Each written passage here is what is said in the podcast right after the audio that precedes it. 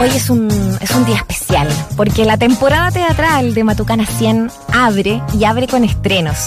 Gauri Paxa, Los Niños y el Plomo, de la compañía y colectivo La Pato Gallina, eh, nos ofrece también entrar en esta nueva etapa, en este nuevo ciclo también de temporada teatral, con esto, con además una revisión de la historia, de lo que pasó con los niños del Cerro eh, del Plomo, esta momia inca también encontrada en el año 54, a más de 5.000 metros de altura y justamente ese imaginario es el que está aquí presente en esta obra que va a estar eh, hasta el 20 de marzo en el Teatro Principal de Matucana 100. Estamos junto a Lorena Ojeda, productora general del colectivo La Pato Gallina, para conversar e invitar obviamente a eh, disfrutar de Cauripaxa. Lorena, bienvenida, ¿cómo estás? Muchas gracias. Gracias a ti por estar aquí en Escena Viva. Partamos conociendo un poquito más, eh, porque estábamos aquí cuando lo anunciamos Mauricio eh, al principio, ¿no? Lo, importante que pasa a ser cuando empieza eh, una nueva temporada teatral. Abrir además este marzo, esta nueva, en este nuevo ciclo de Matucana 100 con ustedes. Qué bonita relación que se ha gestado también ahí con el colectivo durante este, estos últimos años, ¿no?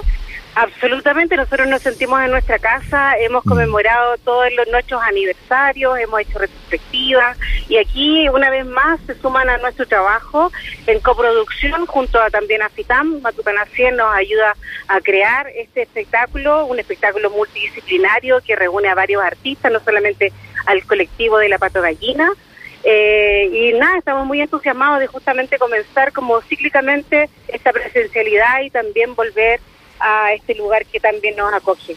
Mm. Oye, ¿cómo estás Lorena? Y entrando de lleno en el contenido, eh, a mí me llama mucho la atención todos los que intervienen, cómo se cómo se presenta también, ¿no? Mm. Esto de Cauri Paxa, los niños y el plomo. Obviamente a mí, por interés natural, ver ahí a, Macha, al pájaro Araya, a Vasconcelos, es algo bien llamativo. Expliquémoslo bien para los que nos están escuchando. Sí, mira, la, la, la idea eh, nace de una iniciativa de Martín junto a, Joe, de invitar también a otros artistas, en el caso del Macha creó un par de temas, el Joe hizo tres temas que vamos a tener la felicidad de que comparte escenario con nosotros esta semana. Eh, además de eso hicimos la invitación a Norton Massa, un artista visual mm. que hizo algunas intervenciones que son parte de la escenografía eh, del espectáculo un espectáculo que da cuenta de, este hallazgo de, de, la momia inca, ¿cierto? Y que luego se también hace una especie como de, de parangón con lo contemporáneo, con lo que estamos viviendo hoy día, en una ficción que tiene que ver con un programa radial. Eh, y eso hace un recorrido como bastante temporal en tres partes de, de, esta historia. Mm.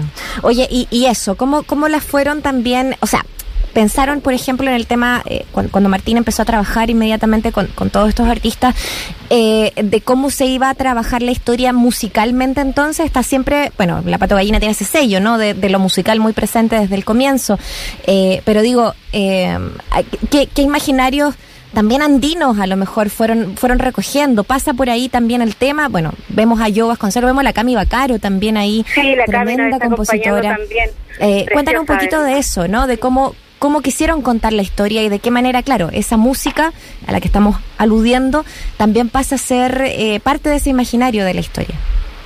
Mira, lo que pasa es que nace como un radioteatro. En los tiempos de pandemia tuvimos que eh, recurrir a otros formatos, ¿cierto?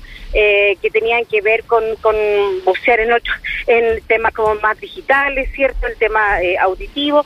Nace el radioteatro como primer, como, como primera propuesta y luego de eso, a raíz de la historia también, eh, Martín invita a Joe y Joe crea estos temas en el contexto, digamos, de la historia que se narra dentro del espectáculo. También tiene una, una relación muy cercana con Macha, también le invita a hacer ese tema, y también con Norton, que, que le interesa mucho también poco por la estética, ¿cierto? Mm. De, de, poder presentar su trabajo dentro de la historia.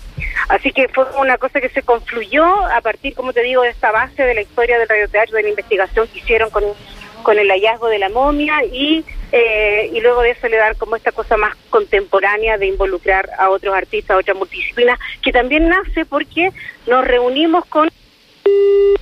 Upa, nos dejó ahí con todo el, el suspenso. Oye, se ve súper entretenido esto. Está inspirada entonces en una historia real, una momia inca que fue encontrada en el año 54, 1954 a más de 5.000 metros de altura.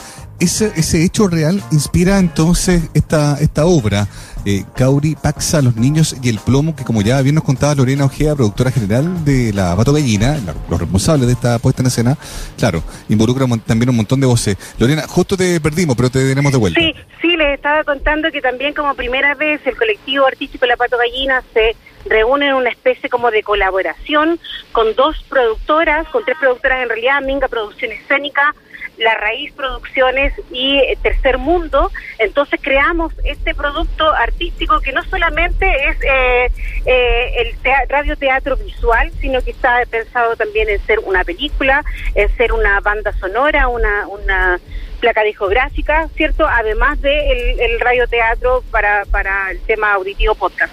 Entonces, ahí, ahí también confluye esta idea de colaboración con otras personas, eh, ampliar un poco el espectro creativo que tiene que ver con solamente la patogallina e invitar a estos otros artistas y estos otros productores que vamos a posibilitar estar en otros escenarios, no necesariamente en el escenario de las artes escénicas.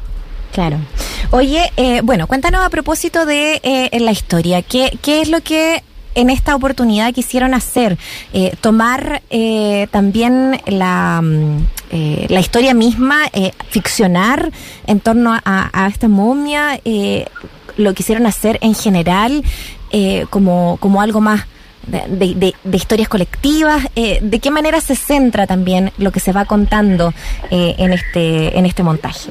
Sí, la historia está contada como en tres momentos temporales. Eh, uno tiene que ver con la ritualidad de eh, la preparación del niño, de, llevarlo al cerro, de, de, cómo lo preparan para que finalmente sea el sacrificio, ¿cierto? En la capacocha. Luego de eso, el hallazgo que hicieron los pirquineros y cuando entregan la momia al Museo de Historia Natural y luego de eso está todo narrado en una sección que tiene que ver en un programa en la radial que va contando esta historia como radioteatro, pero además está haciendo reporteo en lo que está ocurriendo en la ciudad. Y lo que está ocurriendo en la ciudad tiene mucho que ver con lo que ocurrió hace un par de años, con el tema del estallido social, con toda la complejidad, ¿cierto?, que tiene que ver sobre todo el tema de los niños, de, mm. de los menores, hay mucha fragilidad, eh, reúne también temas que tienen que ver con, con el momento del hallazgo de la pobreza, de, de, lo que vivía el piquinero en ese momento y cómo ve una oportunidad incluso de negocio con respecto a la momia, mm. etcétera. Entonces hay como tres temporalidad que va eh, narrando la historia como en flashback eh, en distintos tiempos. Esa es más o menos la, la puesta en escena. Y por supuesto dentro del, de la, del radio, digamos, del programa radial, presentamos a yo, presentamos a Camila, que intervienen con sus temas hermosos que crean especialmente para esta obra. Oye, Lorena, así como tú lo planteas, eh, ¿se entiende como una, como una como una obra pensada para el público infantil o no necesariamente? No necesariamente, porque no está pensada para el público infantil, sino que habla de la mm. ritualidad que se hacía en ese momento. Lo que sí es algo interesante de ver, el foley que se hace en vivo, el, el, tema del recurso del radioteatro, que se muestra cómo se hacen los movimientos, los ah. sonidos, eh, las caminatas, etcétera, eh, es muy interesante verlo visualmente, como si tú cierras los ojos vas a poder adelantarte a ese mundo, eh, ese imaginario, ¿cierto? Y poder evocar esas escenas eh, como si estuvieran ocurriendo ahí cerca. Oye, estamos conversando con eh, Lorena Ojeda y es productora general de eh, la, del colectivo La Pato Gallina eh, a propósito del estreno hoy de Cauri Paxa, Los Niños y el Plomo, que se va a mantener en cartelera hasta el 20 de marzo en el Teatro Principal de Matucana 100. Eso es súper importante también recordar las fechas que van a estar ahí, bueno, a la venta en Matucana 100 y en la página web también las pueden adquirir las entradas. un detalle importante, un detalle... Eso. Un detalle importante es de que no hay boletería eh, manual. iba.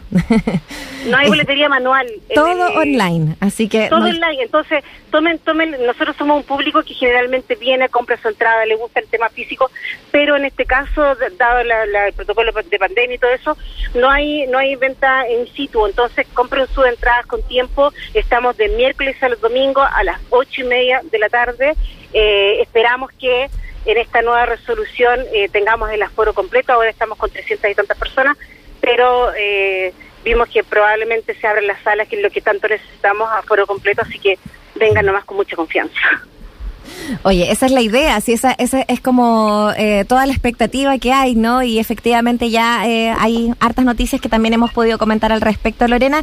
Eh, para ir cerrando también, los proyectos de la, de la Pato Gallina serían poder llevar esta obra, a propósito de estas mismas expectativas, a, a, otros lugares de manera física o eso por ahora no está en... No, para nosotros, nosotros tenemos esta, esta como, como filosofía itinerante con respecto a eso, necesitamos estar con nuestros públicos, poder recorrer ojalá todo Chile, los, todos los escenarios posibles. Esto hace incluso amplía el, espectro de público, creo yo, porque como trabaja esta multidisciplina con otros artistas invitados, creo que es una gran oportunidad para ver este nuevo trabajo de la patogallina. Así. Buenísimo. Bueno, eh, parte de eh, lo que vamos a poder disfrutar entonces en esta temporada, y me parece fascinante la historia, lo que mm. lo que significa, ¿no? Eh, bueno, esto de, de, de, la devolución, del, del, entendimiento de lo que significa en los valores patrimoniales en general, ¿no? Y, y sobre todo de culturas ancestrales, de culturas originarias también. Es muy bello lo que hacen también ahí para poder conectar con eso. Así que te agradecemos también la conversación, Lorena, para, Muchísimas gracias a ustedes, los esperamos. Chao. Gracias, Lorena. Te pasaste.